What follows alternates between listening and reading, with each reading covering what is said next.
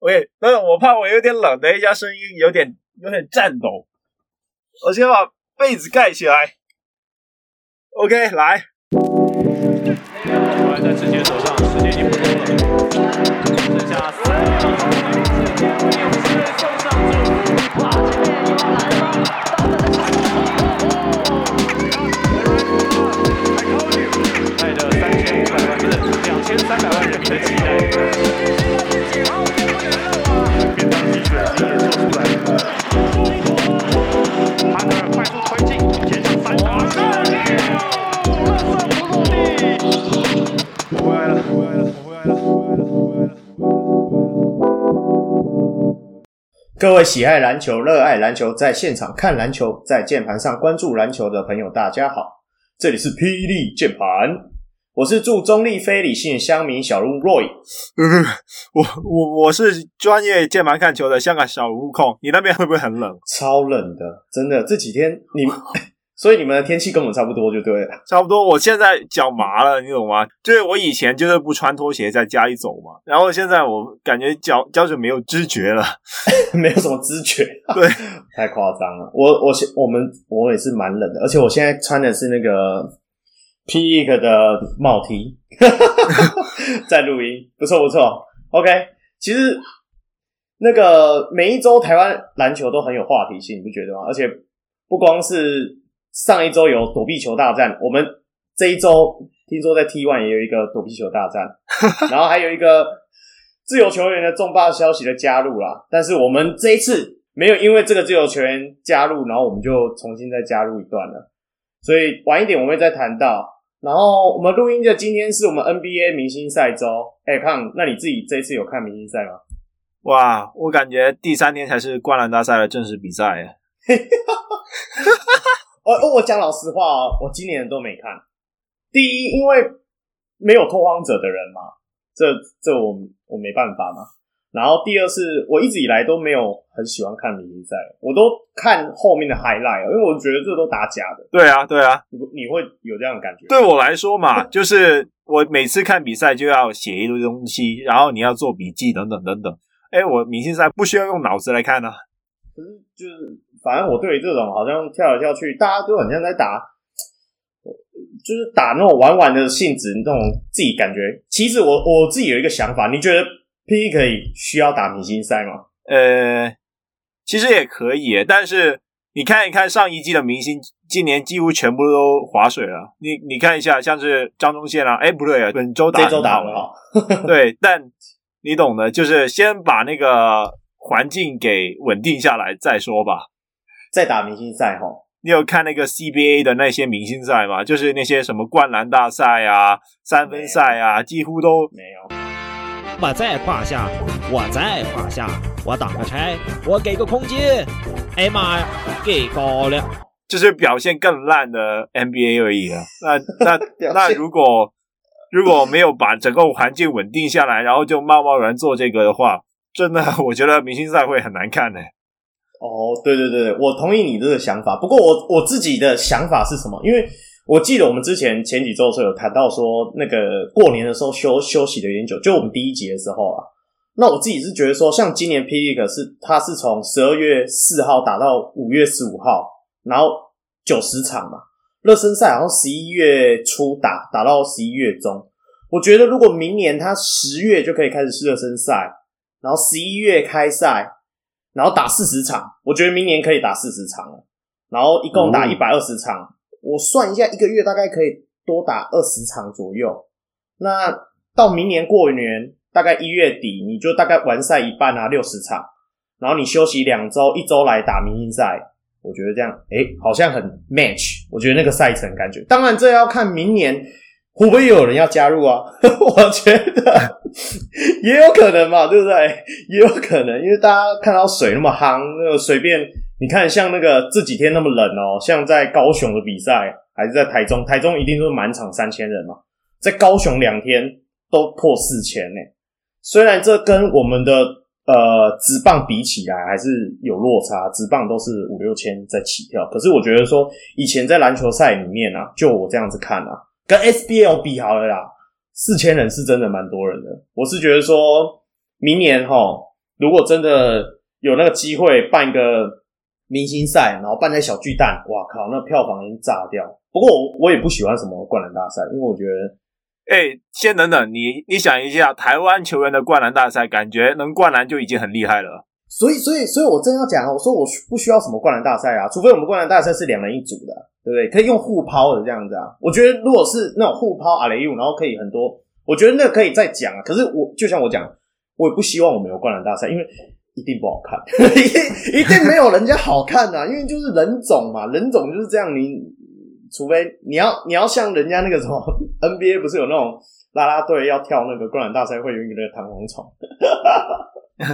不能这样，然后大家又跑去看那个啦啦队，然后没有人在意那个灌篮大赛啊，对吧？哎哎哎，对，不要办灌灌篮大赛，在中场办啦啦队大赛，哎哎，好像可以，就像那些哎中学那些美班，然后弄一个啦啦队，然后就比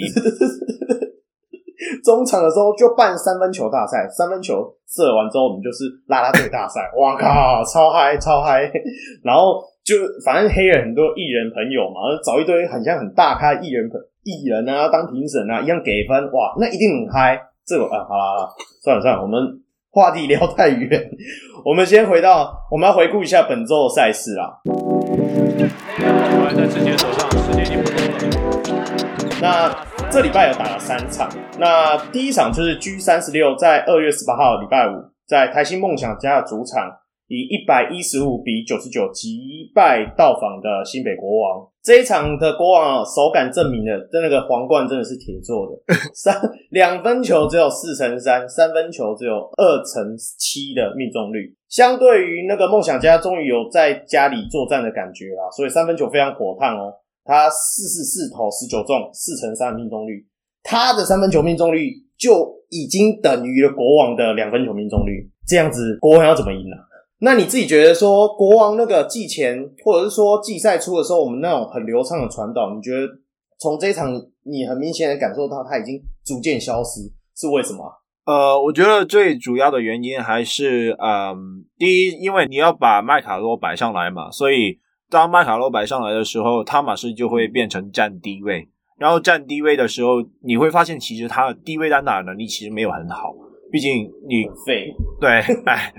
就是你看见，甚至是 Benson 啊这些之类的球员，其实，在单打能力上，其实也会比他好，因为他的不是他的手感，就是他的技术吧，他没有很擅长利用他的那个肩宽去抛投，然后呃，只会做一些面框的一些抛投，所以蛮容易被盖，还又或者是被干扰的，嗯。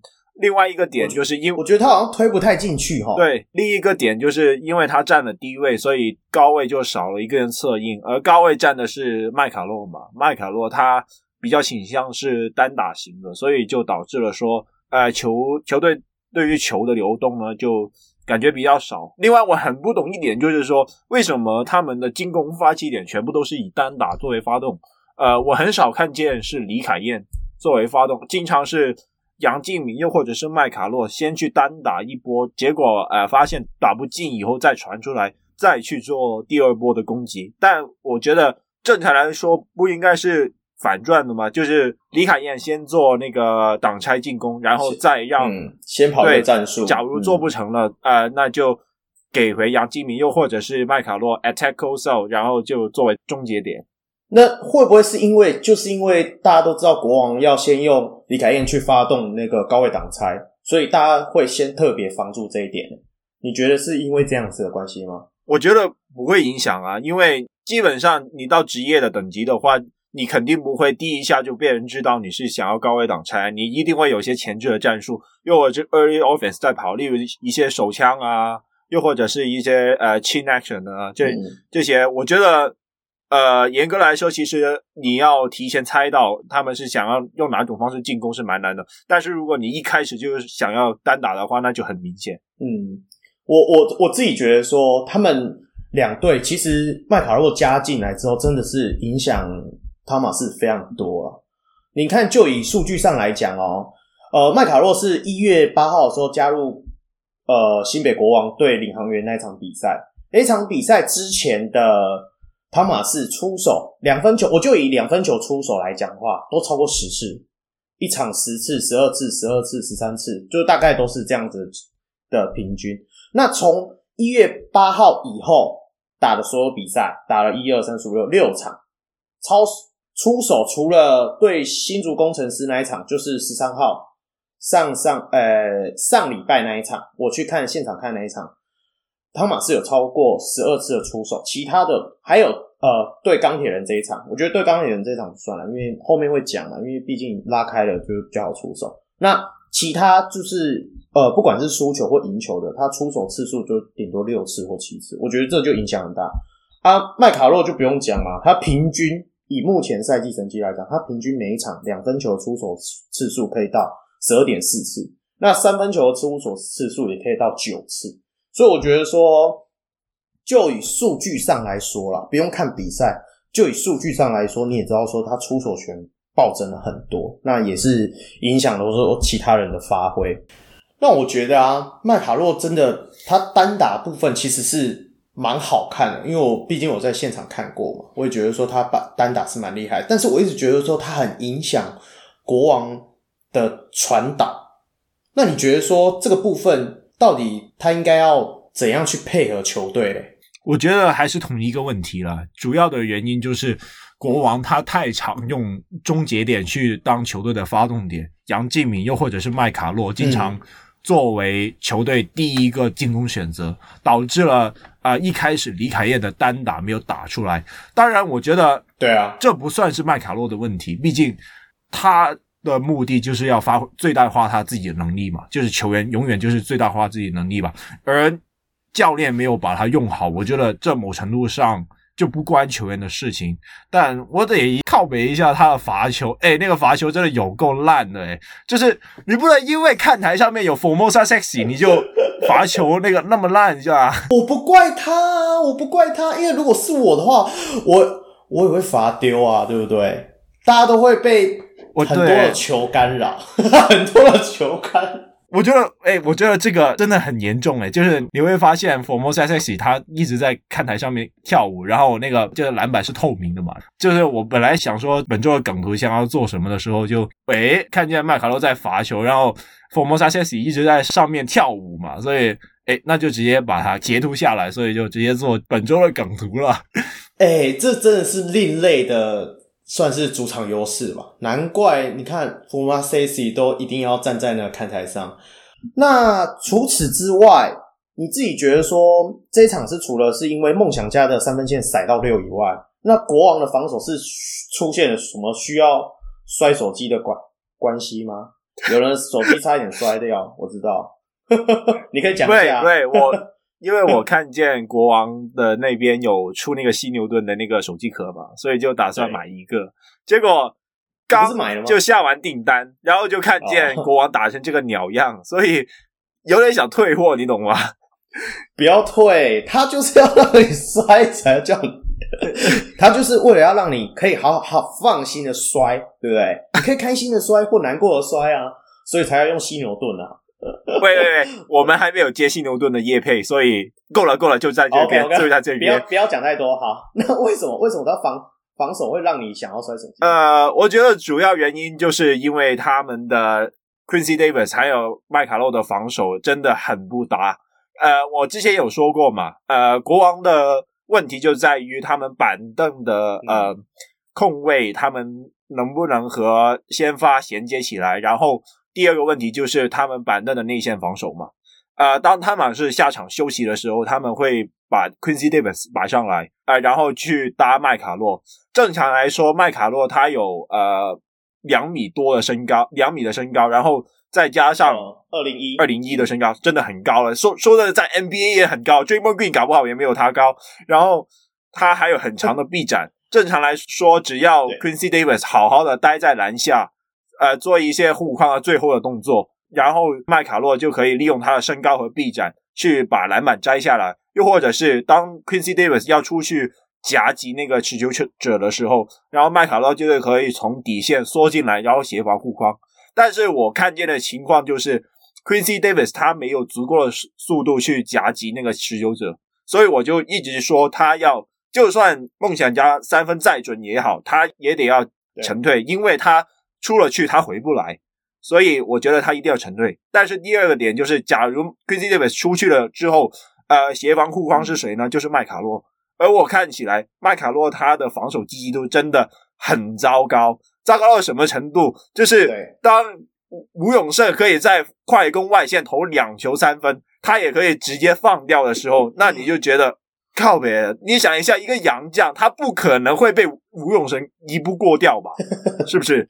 所以我觉得他绝对有能力去盖掉他的同时，又可以防止他第一步切入，怎么会放投？这或许就是因为他现在只能来亚洲大球，另外一个原因啊，防守积极度。对，我猜大概就是这样，就是因为这样他才会被 NBA 就不要嘛。你看一下，以他单打能力来说，以他进攻手感来说，我觉得要在 NBA 当一个三 D 真的不难。嗯、但你的防守这样的话，真的没有办法救你。OK。那你自己觉得说，这场梦想家除了他自己手感好以外啦，那你还有看到说梦想家还有其他部分也做得不错，所以他才可以大比分拿到这场胜利吗？呃，我觉得主要原因还是他们有在战术上有做更多的事情吧。第一是他们有，因为国王很少去守那个联防，所以他们有很很常有一些埃呃 Iverson cut 啊。然后去制造三分的空档，而且哦，我还想说一个问题，就是说，嗯，麦卡洛他的防守不好之余，其实国王的锋线群，呃，像是杨敬敏啊、呃，简佑哲啊，或者是孔孔凯杰这些人的防守其实也不是很好，因为他们的身材不够，然后呃，杨敬敏他毕竟也是有一定岁数岁数了，所以呃，他的横移也不是很好，嗯、所以当尤其是过一些掩护的时候，他们很容易就会漏掉，然后。导致了就是梦想家可以直接拔起来，又或者是切入，然后制造禁区的威胁，然后再分出来投三分。是没错啊，因为比梦想家来说，他的锋线的身材就是都比其他队应该算是这六队里面算是比较好的了。就是就不管是挖口啊，还是说呃谁，像就算是陈立焕，他也算是在本土里面也算是身材不错，而且防守算很黏的。那那你不觉得说，像大 B 哥他这一场打得不错，也算是就我看内线开始不会放枪了。那你觉得是说，除了他自己很努力以外，有什么因素可以让他说这几场打的就是下下叫吗？他很努力，的确没错啊。然后他的确有很多进步啊。但是另一个问题就是我刚才说的嘛，麦卡洛守他基本上中距离是放投，三分线也放投，然后。他他的卡位篮板能力，你自己可以去看麦呃，你可自己可以去看朱利安·波尔他拿了几多个进攻篮板，然后你就再看一下究竟是谁去对位他，所以你就知道为什么他会打那么好。是没错，诶，Julian Boy 这这场真的打得非常好。他的以以数据上来讲的话，这一场他就光是篮板他就拿了十八颗，然后六颗进攻篮板。对，你想一下，就是。你的球队有汤马士这一个场均可以几乎二十篮板的篮板怪物，居然可以让对方抢到十八颗篮板球，而且是一个人。所以你想一下，究竟是谁的问题？所以呀、啊，现在国王才会找 Legends 来嘛，对不对？这后面 Legends 的问题，我们可以到，因为国王他是二连战，就是说打完这一场之后，他会移动到高雄去跟钢铁人打。所以我们晚一点提到那一场比赛的时候，我们可以再聊这部分。OK，那这一场你还有什么观察有趣的点你要补充一下的吗？啊、我还想说一下，大概就是林俊吉他呃在这一场打得很好了。当然，国王的防守策略也的确有一些问题，就是 Quincy Davis 他感觉他是只是在 soft hatch，呃，大概就是冲出来一半夹击，但又不冲出来，结果就是让林俊杰就直接投吧。然后第二个问题就是说，呃，因为下面的协防没有很好，然后林俊杰也可以做一些抛投，又又或者是切入的动作。呃，我我不知道为什么李凯燕会走 under 去防守他，所以呃，对了，就是因为这样，所以林俊杰这一场打得非常好。对，是是说认真的，我我觉得自己，我觉得阿吉这一季哈，他比上一季更更主动式的去进攻。我自己个人看看起来的感觉啦，因为以上一季来讲的话，他就是以落边的射手那种埋伏型射手比较多。那这一季他开始会主动到做一些进攻的手段，不管是利用挡拆啊，或者是说判断呃防守者的站位啊，他会使用选择他要抛投啊，或者是说就是直接拔起来投三分。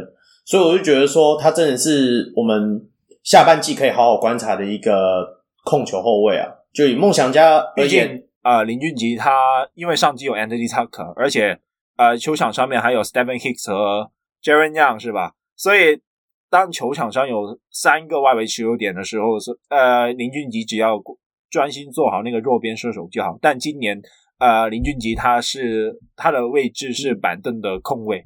所以他必须要承担更多的进攻责任，而目前看起来，其实他做的蛮不错的。而且我觉得，真的，Anthony Tucker 他的确在教导控卫这方面真的做的非常好。你无无论是林俊杰还是陈永伟，你也会发现他们其实那个进步是非常明显的。欸，那题外话一下，你那天不是有转过去看 Tucker？对，超帅的，超帅的，真的。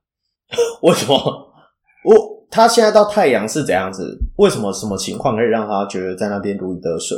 呃，不对，因为他今天只是他在 T1 打的第二场，而且他们今天有一个队友叫何乔登，所以就是手感很火烫，砍了十一十七投十中，大概好像砍了十个三分球还是怎样。然后呃，他可只是要喂给他，然后而且他可他的节奏本来就带很好嘛，所以那个。嗯海神就一直啊，不对不对不对，海神是台皮，台皮就一直没 没办法拉近那个差距啊。OK，好，没关系。那个部分如果空，因为我自己本身是真的没什么空再去关注 T1 的比赛，我知道看比较，哎，我也是随便看看而已，就是想说，呃，那个钢铁人都输那么多了嘛，然后就去啊，就去看一下嘛，没问题的 okay, 没关系。空以后如果有空的时候，真的可以多多观察，再再跟我回报一下。那 OK，那我们就接下来讲下一场是 G 三十七，二月十九号礼拜六，在高雄钢铁人主场以八十七比一百零六败给来访的台北富邦勇士。那这一场的话，练习的时候吕政儒因为右手的手指韧带就是好像吃萝卜吧，就是我们所谓的截掉啊嘞，吃萝卜，所以预计可能会休息四到六周。大概会影响三月份的七场比赛，所以本场的话就由另外一个卢卢哲义先发。那上半场的时候，钢铁人的手感真的很烫，那半场就投了十十二个三分球，而且打完半场的时候也仅仅落后一分。对于这个结果啊，他可以投出追平联盟半场三分的记录。你觉得钢铁人是怎么样？突然开窍了吗？啊、我觉得他们一直都有在投那个三分球，只是今天有特别准。其实他们之前也有一堆空档可以投，但毕竟现在就是打的时间比较长了，也许那些新秀又或者是年轻球员，他们就另一个点就是说，呃，Brown 他的呃持球进攻，因为这一场他大概了解到就是吕政儒不打嘛，所以他就呃很强势的把那个。自主进攻打出来啊！平、呃、之前我有说过，他以杨将来说，Brown 他的持球进攻并不算好，因为他没有很强的体能，而且还没有第一步，身高也没有比其他的锋线高，呃，所以我觉得他的持球进攻，呃，感觉没有其呃一般的洋将好。但这一场他是明显有决心要去自己去创造一些攻势，然后为队友创造那个机会。嗯嗯，嗯，对。那我自己觉得说这一场齁。其实第一节的时候，蓝少辅就一样又飙进两颗三分。反正蓝少辅现在好像这几场只要第一节都会打很猛。我们后面也会提到啦，因为钢铁人也是连续打两场。我们然后上半场的时候，我自己觉得说勇士的防守压迫是没有做的那么确实，感觉上啦，因为呃很多不加边边角角的，他们都我不知道是脚步慢的还是怎么样。不过相对于防守部分，我觉得勇士，我们听我们刚刚那样讲，钢铁人半场他投进了十二颗三分，那么准的命中率，为什么他还是落后一分？就是因为其实勇士的进攻也慢慢在回温。我觉得下半季开始，他们真的是有点开始不浪了，所以呃，上半场才能够那么差距那么接近。然后我补充一下，就是说在上半场末端的时候，林志杰在左边四十五度角投篮，然后有被布朗疑似埋地雷的动作啊。然后后来布朗就领到一个 U 嘛，违的违反运动精神。然后因为志杰是这个，其实这个 play 就是志杰害志杰跌倒这个 play 之后，还有打一波进攻，就是钢铁人也打了一波进攻，然后没有进。哎，有进，有进，有进，好像王律翔投进了三分球。那可是志杰是因为他跌倒了，等到他回场的时候，他们已经四打五打完这一波了嘛。然后志杰是直接杀去跟布朗 要做一个对子，然后所以志杰有被吹一个 T。那后来就是因为这样子，那裁判也有暂停，然后过去看布朗这个 U。那就截至目前今天为止，裁判报告也没有出来说那个 U 有没有追加升级或什么之类。不过志杰在后续就是这场比赛结束之后，他们的记者会里有提到，他自己是觉得说布朗应该不是有意这么做的啦，所以这件事情就后来算不了了之吗？也就就算告一段落这样子。好，那下半场一开始的时候。钢铁人班神就大显神威，拿了十四分。不过后来靠着勇士的发挥，第三节结束之后还是落后了八分。那你自己觉得说，钢铁人在上半场时候到底就是从上半场落后一分，一直到第三节就已经开始落后八分，更不用讲第四节只能上一个洋将之后，一定是非常凄惨。那你觉得说是什么样的影响可以让他从上半场到下半场？这样子差落差这么大嘞？呃，我觉得主要原因是上半场钢铁人投很好嘛，所以下半场呃勇士有更加积极的去 close out。嗯，我想说一个点就是说，一个三分大队，他除了要会投三分以外，他的切传也要非常厉害，不然的话你很难去创造空间去给其他人。呃，这也是为什么吕正儒和 Taylor Brown 是那么重要，因为他们有三分之余，他们也能。呃，在三分线晃起对手，然后切进去，然后再去找那个队友。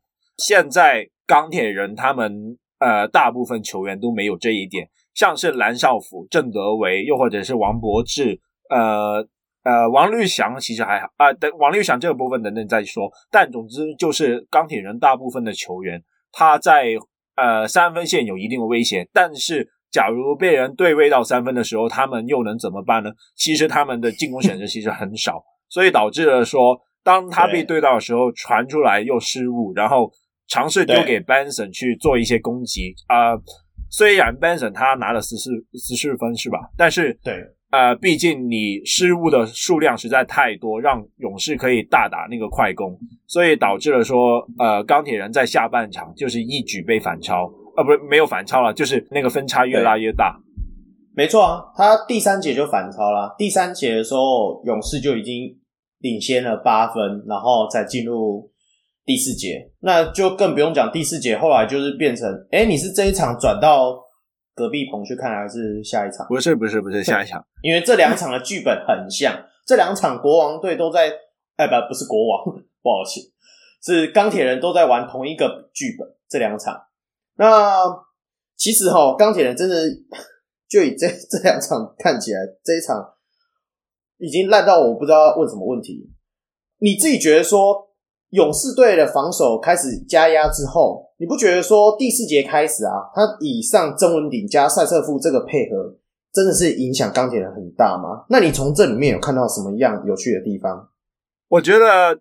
赛瑟夫和曾文鼎这个组合不仅仅是对付钢铁人的武器，甚至你会说他们对上国王也是用这个组合来赢两场的。对，呃，我觉得联盟其他球队也必须要得准备一下，呃，这个组合他们究竟该怎么打？因为最麻烦的问题就是塞瑟夫他的三分有，而且很准，所以曾文鼎当他 roll in 的时候，他又可以吃掉一些本土的错位，所以导致了说，呃。因为平时很常就是杨将是挡在禁区嘛，但是现在问题是赛瑟赛瑟夫拉到三分线，所以杨将没有办法回来协防护框。如果他回来了，塞瑟夫三分又很准，所以导致了说，呃，就算他们是双塔，但是实际上他们进攻空间不仅很好，而且还有更强的错位单打能力，而且防守端我觉得某程度也是钢铁人问题吧，就是呃下球能力不好嘛，所以导致了郑文鼎他就算守在三分线，呃钢铁人的球员还是没有办法去过他，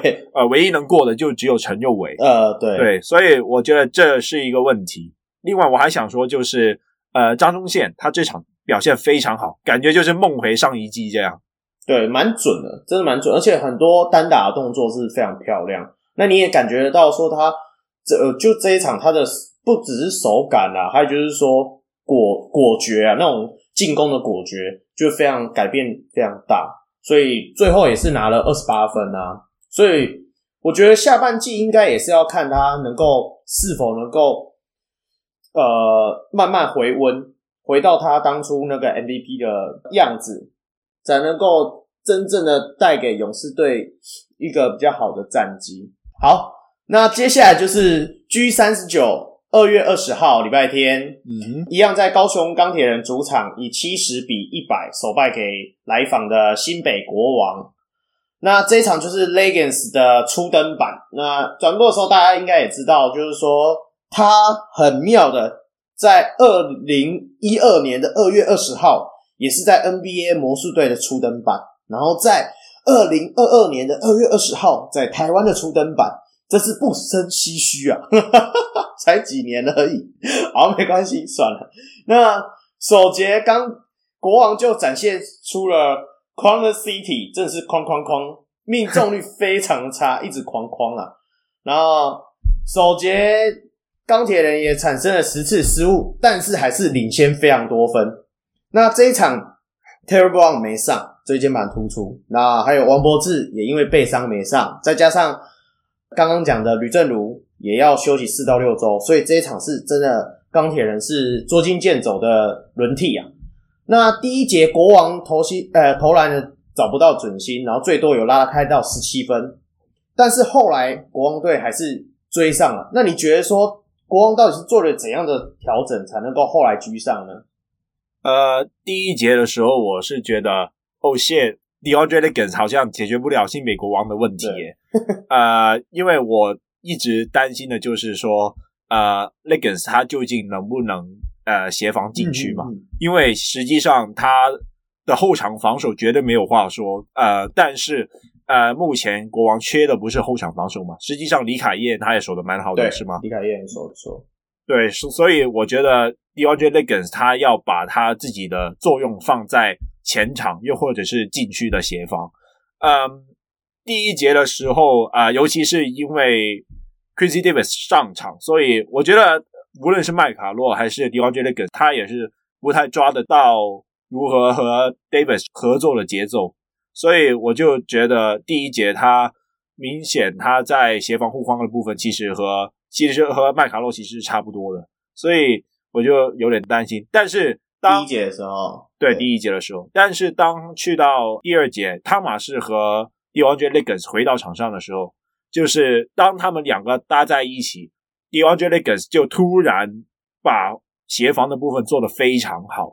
也许就是因为汤马士他做的决定很正常吧，就是他也很知道自己需要做什么，所以导致 DeAndre Liggins 就可以很轻松的看着汤马士他。究竟要不要追出去？不追出去了，那就我追这样子。所以让 DeAndre Liggins 这种，毕竟他在 NBA 他是守后场，但是到了 Plus League 以后，他的身材就明显比其他球员大了一号，所以导致了他的协防范围变得超级大。所以这也是为什么我觉得、嗯、哇，终于我看到有正常的禁区协防，有正常的大范围协防了。哇，麦卡洛那个真的不行。对，我我自己觉得说。Liggins 毕是第一次来 p r o s l e y 打，那他跟国王的默契上应该还是有点落差。还有就是说，第一节的时候真的明显感受到 Liggins 好像还在找找状态，他连那种 上篮都能放枪，还 一定是找状态啊，对啊。所以我觉得说第一节是真的感觉他有点好像在呃场上瞎忙。不过，从就像你讲的，第二节开始的时候，就明显感受到说，哎，他真的是防守，真的他的那种防守的感觉真的很厉害。有时候很多他呃知道，因为毕竟钢铁人持久者不多嘛。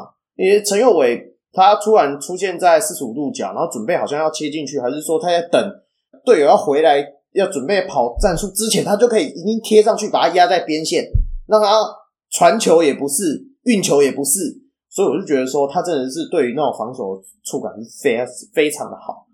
但是以整场的内容上来看啊，就以目前来说，数据上当然是麦卡洛略胜一筹。那你自己观察，那 Lakers 除了展现这种特点跟技巧，那未来如果越来越熟悉这个队伍之后，你觉得他能够帮助国王呃找到怎样的助力？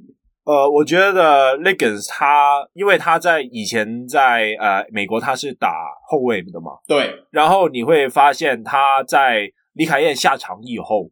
他有尝试和汤马士，又或者是 Quincy Davis 打一些 pick and roll，嗯嗯，这是麦卡洛没有的，因为麦卡洛他很常就是持球，然后找错位，然后终结点，嗯，对，然后你会发现，呃，Lakers 他有几球挡拆完以后，他有直接大脚传球传去啊、呃、对面的底角，例如是小胖啊，又或者是简佑哲啊这些球员，然后做一个三分的投射。我觉得其实这一个。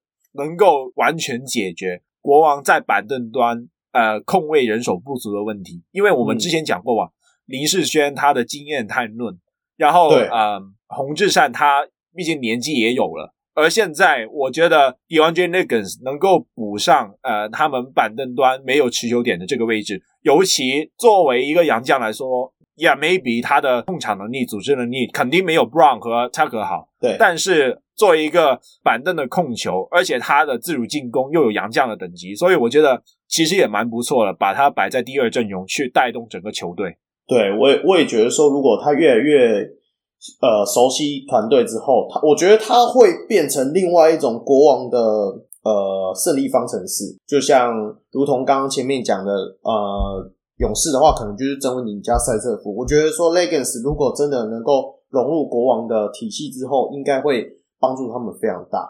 那我们转回一下钢铁人好了，因为真的钢铁人大家都知道啦，他就是场上持球点不足啦，然后很多球都处理的很烂。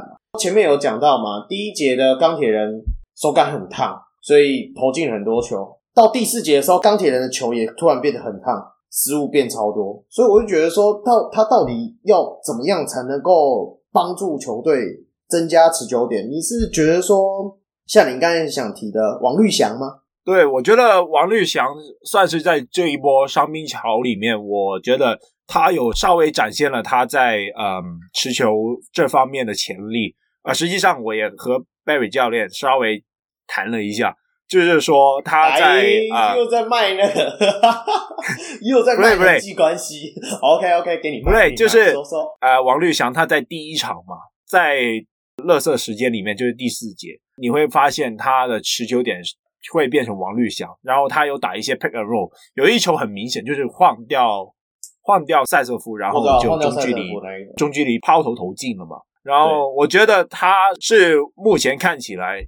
呃，那个持球切入最有救的那一名就是钢铁人里面，所以如果能把他练起来的话，感觉钢铁人就在吕正如甚至是周怡翔他来了之后，呃，钢铁人的持球点就可以变得更多，而且，嗯，呃、我觉得你可以把他比喻成国王队的呃洪凯杰，因为洪凯杰他也是射手，然后有稍微的持球能力，然后可以切进去。做一些呃突破分球，然后一些上篮等等的。而王绿翔就是呃经过这几场的经过上半季的磨练之后，呃他的三分稳定度有练出来，而而且洪凯杰没有防守，而王绿翔就是三 D 起来，然后本周他展现了稍微的呃持球的潜力，呃我觉得未来呃这会是钢铁人可以就是多加栽培的部分。我我自己其实很看好王绿翔。就是从他进联盟开始，其实一开始他被勇士选到的时候，我就觉得蛮看好他的，因为我知道他一开始他也是旅外，他也是旅外回来，他一开始的时候也是在，虽然不是奖学金球员，他也是在 NCAA 一级的明英大学。那后来的时候，他是转到 NAIA 的什么亨廷顿大学啊，不过也是打了一下下就 COVID 就。发生，所以他就回来，然后后来最后他是去读中州科大，然后参加 UBA。不过他在中州科大的时候表现其实并没有很亮眼，我觉得那也是因为呃两边的打法好像不太一样，因为毕竟我自己就我自己所知的啦，就是以 N C W A 的球员如果控球的位置，因为控球位置如果要回来打 UBA，其实衔接上要非常，所以说要一点时间的，因为 NCAA 他们的呃，我大概说一下啦，就是毕竟我有看 NBA 嘛。在外国的球队，经常来说，就是控球其实蛮强势的，就是他必须要有一定的自主进攻能力，然后以他作为发动点去打一些挡拆啊，或又或者是什么的，呃，然后去做一些呃分球，然后制造给队友进攻，甚至有甚至有时候，如果那个球队的呃就是资源比较多的话，他们会有好几个持有点，嗯，然后第一第一个发动点打完之后，马上马上分给。呃，第二点，然后去 attack close out，再分给第三点，然后最后就完全空档。而相反，我认为，呃，也许台湾又或者是整个亚亚洲，他们的打法就是倾向于走更多的无球跑动。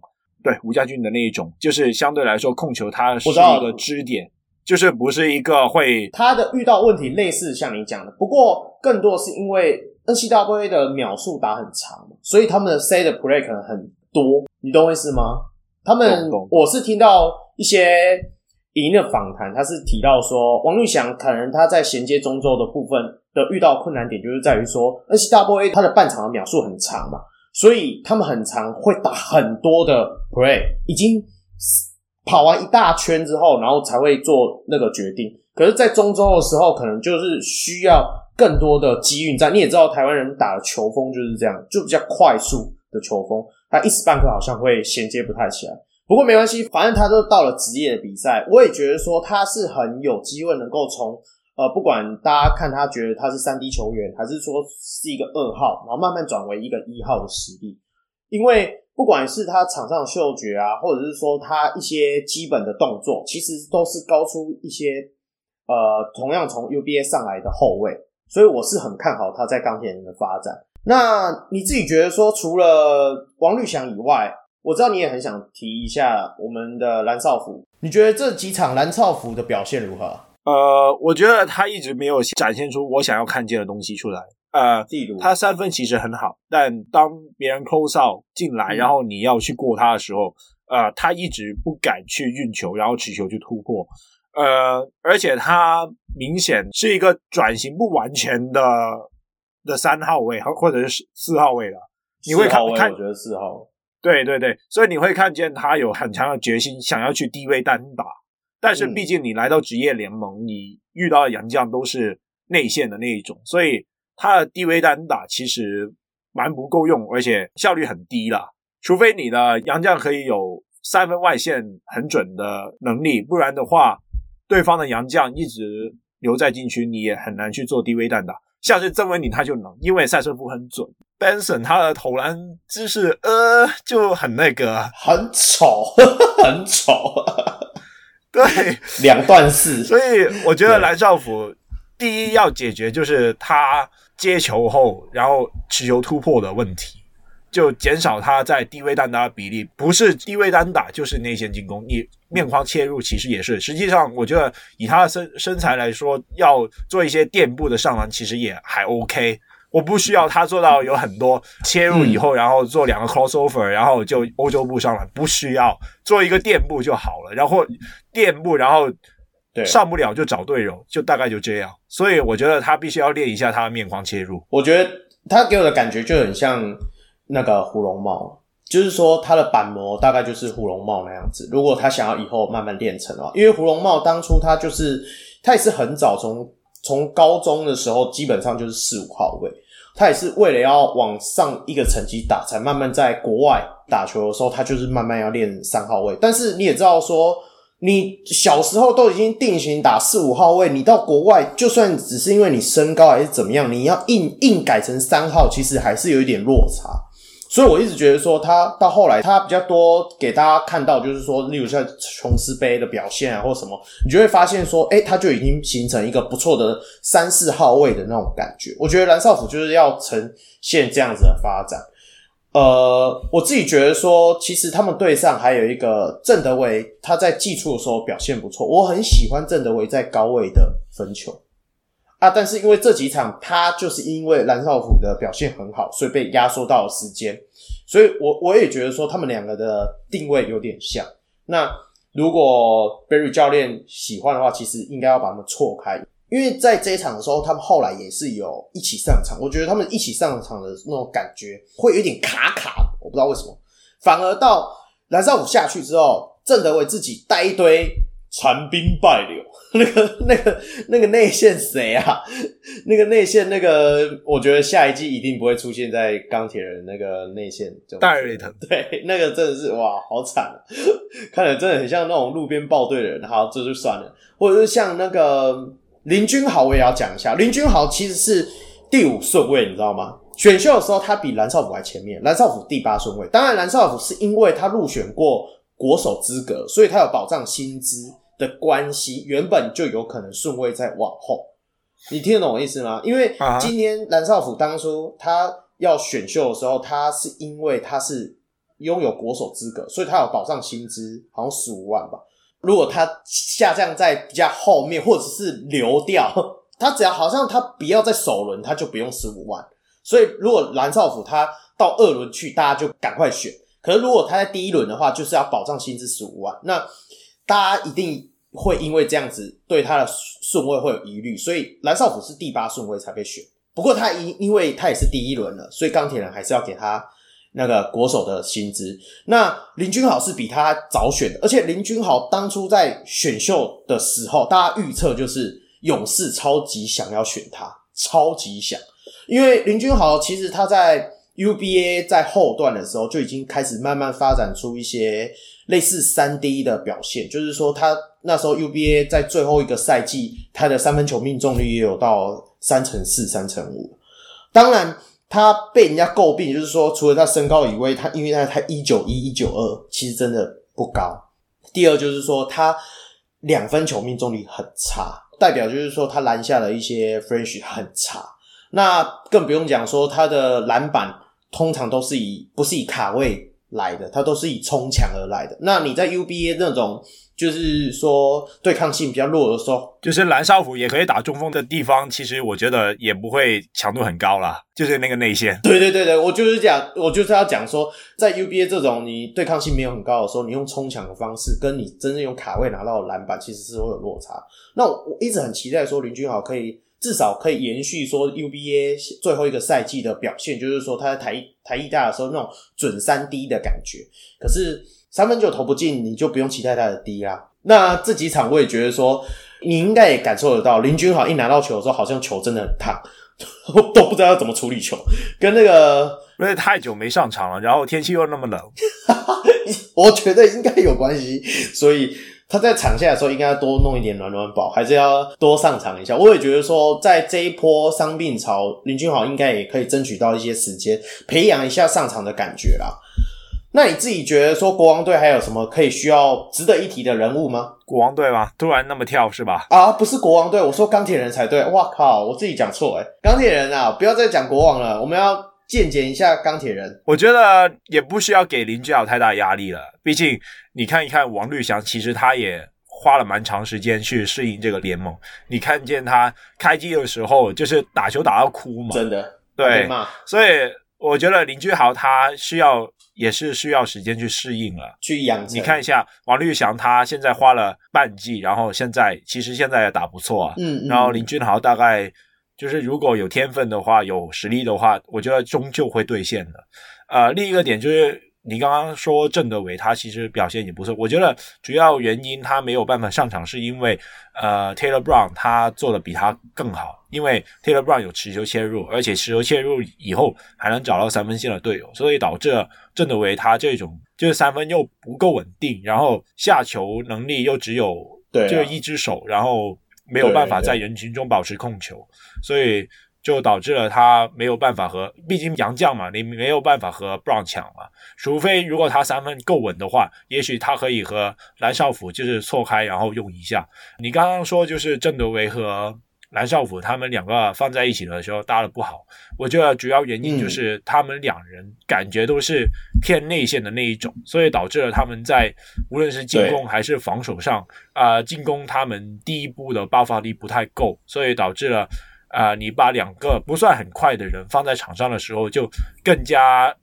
难以去做切入，很卡。而且另一方面就是说，他在防守端，嗯、两人的横移速度又不够，身高又不见得可以护框，所以导致了，对，你懂的，就是你对到 Singletary 啊，或者是 DeAndre Liggins 啊，这一种，就是很难去做有效的阻挡或者是限制了。所以我一直觉得，这这也是呼应到我第一集我们那时候提的啦。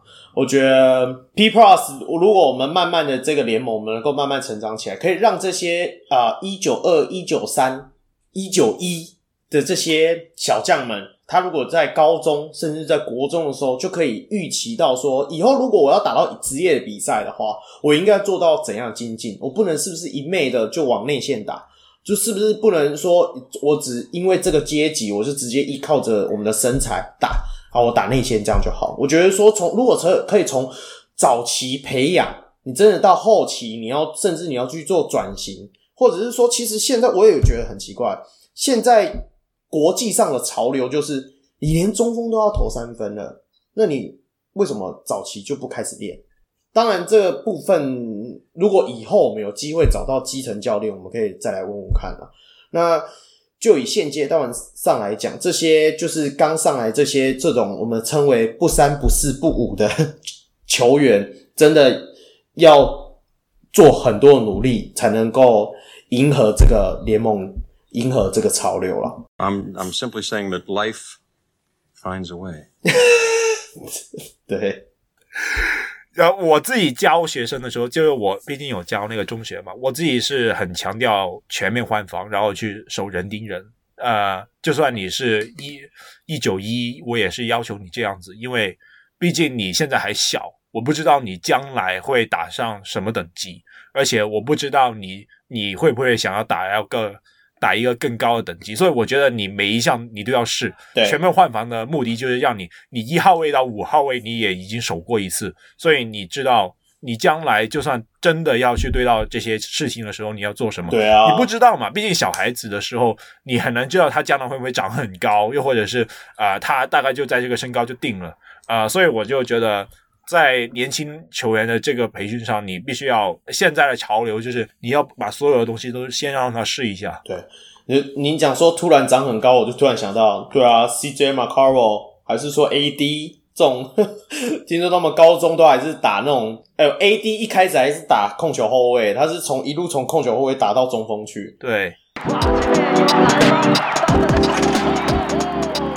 那我们接下来的话，哈，就是。讲一下本周话题。本周话题就是因为我们这一周也有重磅消息的加入，就是我们的周一翔终于从 CBA 要回来打本土的联赛了。那你自己觉得说，钢铁人交易了这两张原本可能是状元的首轮签，其实现在应该今年应该不会是状元的啦，状元是我圆的了，哈哈哈状元是我圆的了。那。所以他直接买了两支状元来，一支周一翔，一支 Anthony Bennett。那你自己觉得说，周一翔，你有你有以前有看过他比赛吗？就稍微有看一下 highlight，但毕竟他在台湾最强的时候我没有看，然后就是有因为 Plusly 去追一下他在 CBA 的比赛嘛，就样本数不够嘛，所以就对我就对他的印象比较模糊。但是我有看，就是最近有找一些他在呃 SBL 的比赛，我觉得第一他的切入脚步真的很快，非常快，所以我有点感觉，就是有点像是呃上一季我看到的张忠宪，所以我觉得，尤其我刚才有说嘛，就是。呃，钢铁人因为下球能力不好，导致了呃他们没有什么切入，然后再分球，甚至是直接切入了杀进去，然后得分的能力。呃，如果周一翔能在这一块补足多一点的话，呃，也许钢铁人就可以在进攻端上面表现得更好。我跟你稍微提一下好了，就是以数据上来讲，他周一翔，我这样查数据啊，SBL 数据真的很妙，他们都只有累积的数字诶他没有平均，那我也不想去算那个平均多少，我就觉得好累。反正他只有累积的，没关系。就以他在达新，他打了三季嘛，呃，以 SBL 第十四年，就是一六年到一七年这个赛季，他的 MVP 那个赛季，他的助攻是有九十一次。喂，这这个数字真的很难猜诶，三十场啊，我真要算给你看。欸、所以他就说他场均助攻有三次啊，我正要讲，不要急。OK OK，我用一个对比的，我会用一个对比的，对比的就是凯燕啊，凯燕是。一七年也有上，不过因为一七年的时候，他毕竟还不是很主要的先发。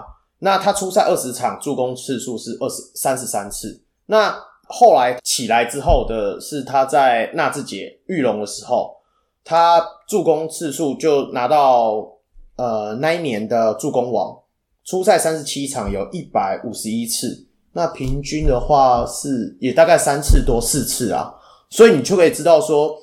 其实周怡翔，我们就大概的算一下，周怡翔其实他在 SBL 的时候，他不只是得分方面，其实他助攻数也是不少的。所以我一直觉得说，他除了分数方面可以帮助到钢铁人以外，我觉得在 Playmaker 的部分，他应该也可以很能够担当这个角色。当然，因为这个部分他还会再经历过，就是接下来我们会亚洲杯资格赛嘛。我们晚一点会提到，因为下周没有赛事，所以我们等一下赛下周赛事的时候，我会稍微解释一下，说亚洲杯资格赛的意思到底是怎样。那你会觉得说，彭俊慧用一张二零二三年的选秀换来会有点浪费吗？你现在选了周怡翔回来，我就当然觉得会浪费啊。我我觉得他会不会就是怕说，因为那时候大家都会讲啊，钢铁人为什么要把首轮签交易出去？他就怕说明年如果。新秀他不想来对上，我觉得不用想的那么麻烦了。就是当时的钢铁人没怎么签到球员，所以他要一直把以后的首轮签交易出去，然后去找一些球员回来啊。其实我觉得某程度上就是他想要填满那个球员的名单，结果发现他签不够球员。这是这是认真的，对对，我认真的啊。他交易了两个首轮签出去，而且。换来王律翔和彭俊彦，而且事实上他最后你球队上也有很多新人嘛，所以我觉得某程度上也是因为纯粹是找不到人来签吧，没人不够，因为因为你看哦，这两场吕政儒确定就是受伤，可是他也还是只能登录他，因为没有人了。然后呃，他们有签一个华裔的杨浩之嘛，他之前当梦想家的练习生，我有看过他以前一些影片。然后还有看这几场比赛，我真的觉得杨浩之还没有到达联盟的水准，我真的觉得他还没有到达。那你自己觉得说周一翔是可以？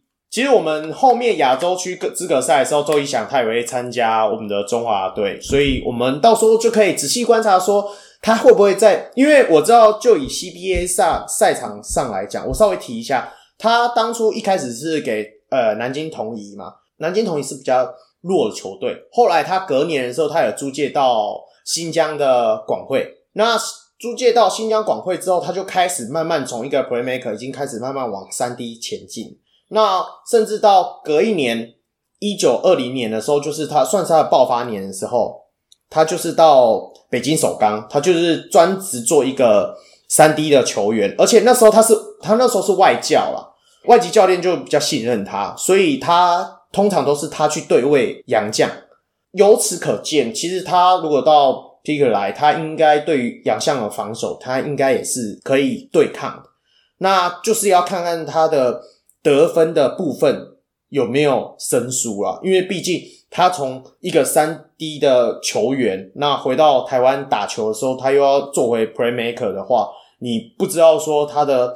手感啊，还是说他一些切入的敏锐度啊，会不会已经开始有影响？这是我们后续可以跟慢慢观察。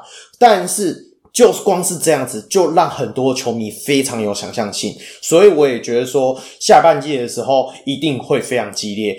这个五支五支球队要抢四个季后赛名额，我是不是只有讲五支球队？我是不是只有讲？哎、欸欸，你这样不行哎、欸！哎、欸，你你住桃园的哎、欸。没有啊，我还是希望说下半季的时候，桃园能够找一个老布朗还是什么的。所以现在中立要和桃园切割是吧？老早就切割了，没有啊。我我是觉得说桃园下半季还是有点机会啦，因为毕竟桃园怎么讲呢？三月份它就是只有两场比赛，然后四月份它就是炸满的比赛。诶不是不对哦，它是三月份有炸满比赛，像下下周就是打完亚洲杯资格赛，我们休息一周嘛，就是二月份二二八那个年年假是没有比赛。后来三月份的时候，他会有很多场的比赛，甚至是说有主场开箱。我应该还是会安排时间去看一下主场的比赛，但是我会看一下对战的对手啦，看有没有国王，呃，不是国王，看有没有钢铁人去，然后我又可以有空，不加刺激啦。如果如果对到勇士，对到钢铁人，我可以看嘛；对到勇士，我就很怕说我半场就想走啊，对不对？我还是希望说下半季，因为我觉得钢铁人应该对付领航员应该没有问题。哎、欸，怎么可以这么说？那个那一场 Robinson 被躲避球大战那一场，他们都讲说，如果 Robinson 留住的话，说不定会赢新竹工程师。哎，所以我觉得还是 OK OK OK，我觉得还是有点落差了。我真的讲的，我真的觉得还是有落落差。可是大家都很有信心，觉得 Robinson 如果留着的话，啊，我也是觉得说没有 Robinson 的时候，我觉得反而领航员打得顺，这也是老实话。我们后面。其实，如果赛季结束之后，我应该可以呃，请到一位领航员的球员上来陪我们聊聊。不过那是等到赛季结束之后。喂，我们会不会？哎，谢，我们现在好像很得罪领航员，所以啊，我在这里说声抱歉。可以啊，可以啦，可以啦，他可以啦，他他应该可以啦。我先不要爆料了，反正到时候我们我真的跟他乔到时间的时候，我们会在后续再公布。好，讲完他，还有一个加盟你也很熟悉的啊。梦想家的 Stephen Higgs，要不要谈一下你对于他的想象？赞啊！一个可以任劳任怨，可以得分，又可以分球，然后又是外围的持球点，嗯、防守端从后卫扛到禁区，这种的球员真的可遇不可求诶。对啊，我也觉得说梦想家加入他是这，可是你不觉得他跟那个布伊德会有点卡住吗？你会会有这样的感觉吗？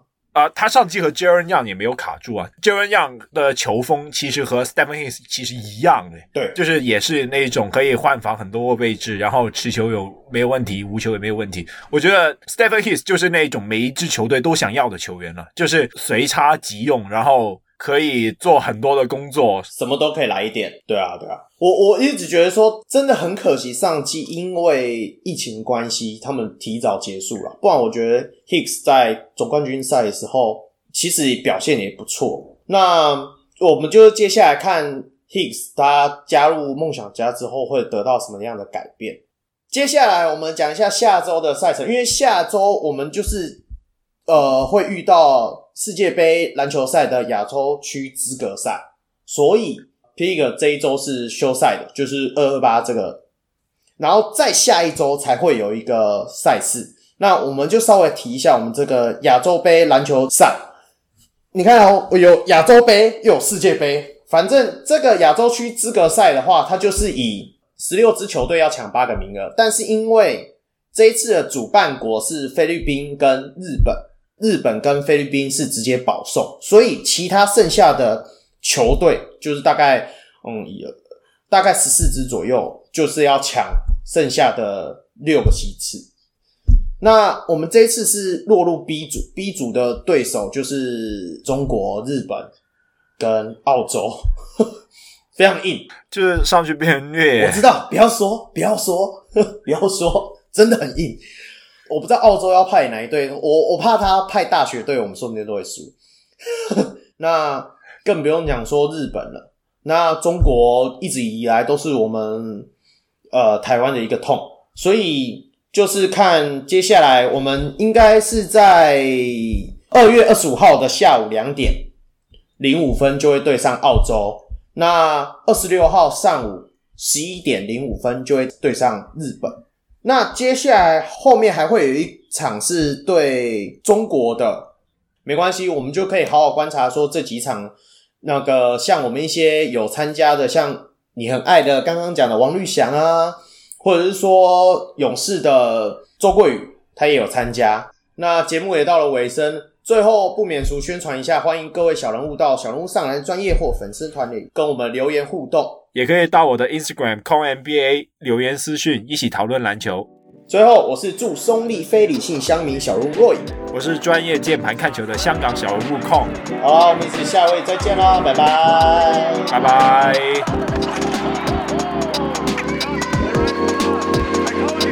带着三千五百万不是两千三百万人民的期待。